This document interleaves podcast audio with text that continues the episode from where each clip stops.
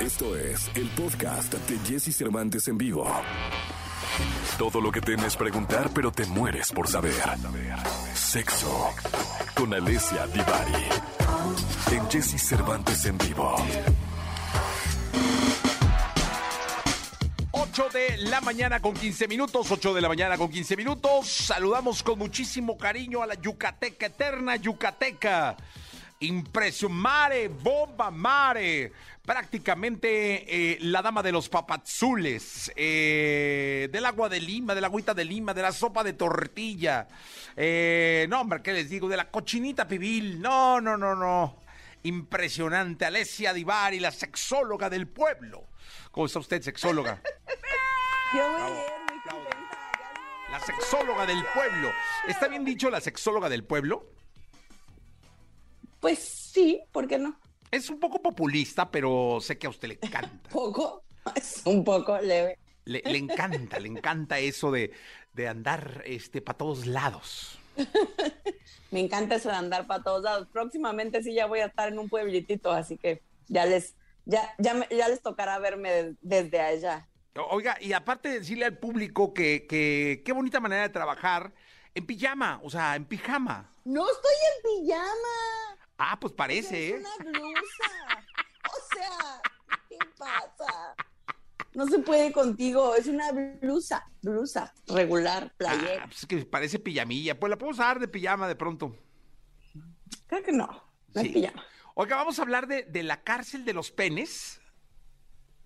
De la cárcel de las jaulas para penes, sí es correcto. Sí. Porque ves que la vez pasada nos preguntaban acerca de las cárceles, Ajá. porque como cada uno pobremente le llama como quiere y como puede y según su país, eh, en México se conocen como jaulas para penes o cinturones de castidad también.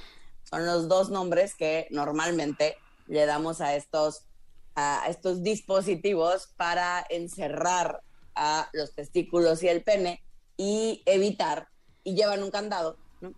Y evitar que ese hombre en cuestión eh, tenga erecciones o mantenga encuentros coitales, es decir, con penetración con alguien más. Ah, ¿Me puede decir una cosa? Platíquele al público de la radio, eh, sea más explícita. ¿Qué es eh, un candado para pene o qué es una cárcel para pene? ¿Cómo es? Es, es un dispositivo, es una cajita que tiene forma de pene, generalmente curvo hacia abajo. Pero no es de madera, o sea, no Eh, es cajita de madera, es una cajita de plástico. Es que Transparente. puede ser de muchos puede ser de muchos materiales, puede ser de acero inoxidable, puede ser de plástico, puede ser de silicón, puede ser de madera.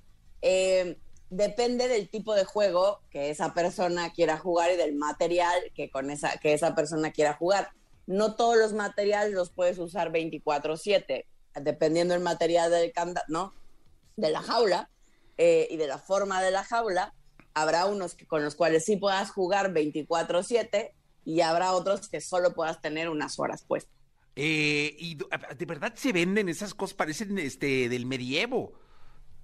Parecen del medievo y justo se supone, cuenta la leyenda, que los cinturones de castidad que originalmente empezaron para las mujeres, empezaron en la época medieval, eh, se volvieron supuestamente famosos en la época de los cruzados, cuando estos hombres se iban por muchos años de sus casas y entonces para asegurar que sus mujeres no estuvieran con nadie más, eh, es que les ponían estos cinturones que eran de metal eh, y tenían un candado, ¿no? Eh, eran como, como una especie de pañal de metal em, y tenían un candado. Y, Y les dejaban la llave, ¿no?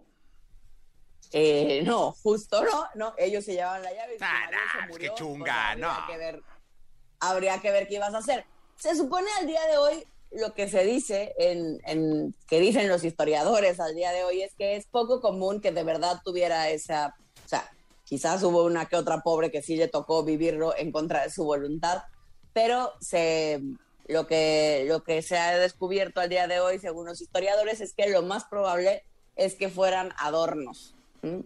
Eh, es que fuera un adorno, por supuesto, de uso sexual, que se usaba desde épocas ya por ahí del siglo XIV. Este, al día de hoy son juegos sexuales, existen para hombres y para mujeres, pero en el caso de vamos a hablar del de los hombres, Y es entonces el objetivo de este juego es que ese hombre no tenga erecciones, o sea, no pueda tener una erección porque las va a tener, su cuerpo va a responder, va a intentar tener una erección, pero no lo va a lograr. Em, son juegos en general de dominación-sumisión porque alguien tiene esa, esa llavecita con la cual se abre ese candado y entonces liberas al pene y puedes tener una erección. Yo me imagino que, yo me imaginé más bien que eran como para, a ver, te vas a chambear, órale, ponte esta madre, yo me quedo con la llave, cuidado, este, y aparte ya trae sensor. si buscas un cerrajero y empiezan a manipular, me llega una notificación. Como, un método de control. Pero fíjese, por ejemplo, nosotros, eh. nosotros los asexuales, pues no lo necesitamos, ¿va? Claro.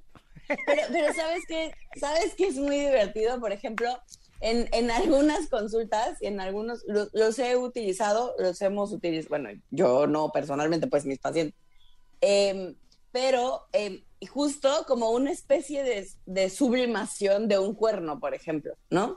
Hay a quienes no es, esto que estoy diciendo no es para todo el mundo, no es la única manera de trabajar el tema de una infidelidad, pero es una especie de lo voy a poner entre como de castigo sexual, ah. pero, pero que tiene el objetivo de disfrutar en pareja eh, y, se, se, convierte en un juego de pareja o se puede convertir idealmente en un juego de pareja eh, y a través de eso sublimar una parte.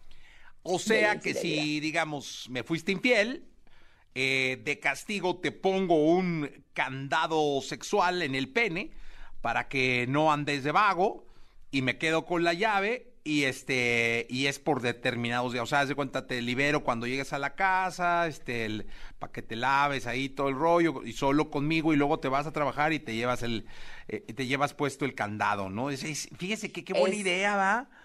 Es una de las tantísimas formas de jugar, insisto, no no quisiera decir ni pues, que ya dígale a las dígale a las mujeres dónde lo venden. Lo encuentras en cualquier plataforma virtual de estas enormes donde encuentras de todo o en cualquier sex shop en línea, son muy comunes. Sí, lo, fíjese que ahí el rollo es la talla, yo no creo que haya para hombres.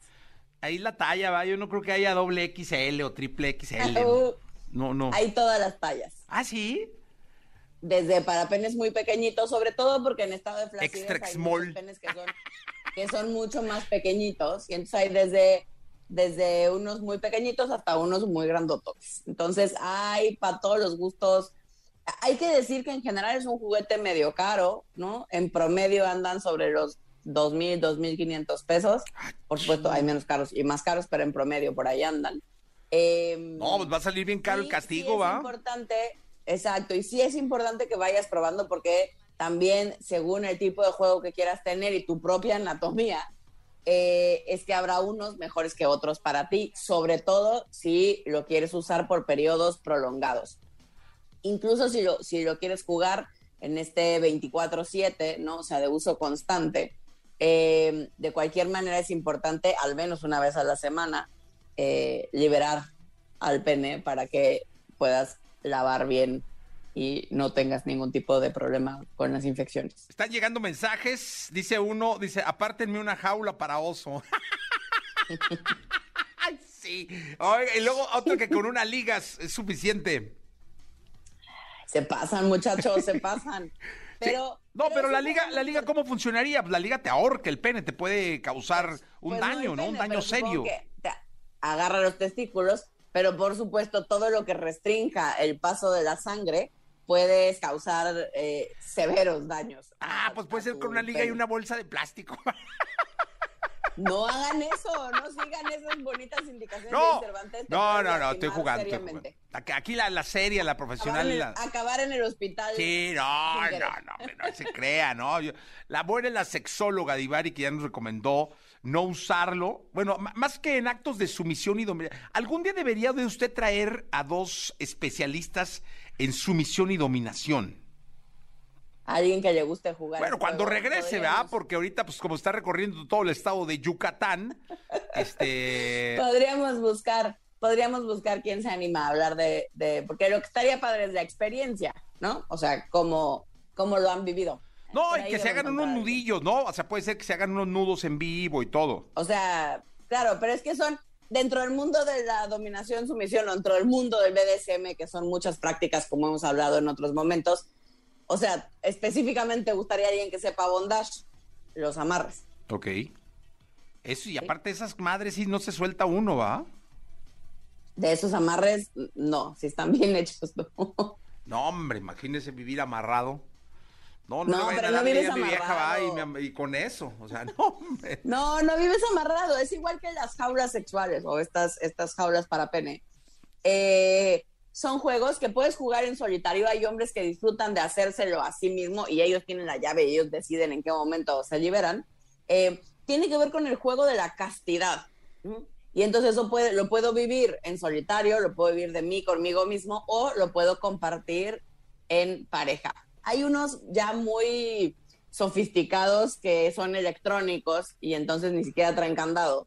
Eh, los controlas con una aplicación, por ejemplo, ¿no? Ah, ese está Eh, bueno. desde el güey. celular. ¿Pero lo recomienda Pero- o no? Pero ahí te encargo, ahí te encargo si tuvo algún fallo. O te, o te roban el celular y le empiezan a picar, va, no, hombre. Por ejemplo, para utilizar los candados, para utilizar los candados es importante que te recortes el vellito de Uy, los no. testículos Uy, eh, no. y de la base del pene. Debe doler Porque si no, si no es fácilmente se puede enredar y, y, pues va a ser doloroso. Oiga, ¿hay peluquerías de, Entonces- de, de- de pene y de vagina?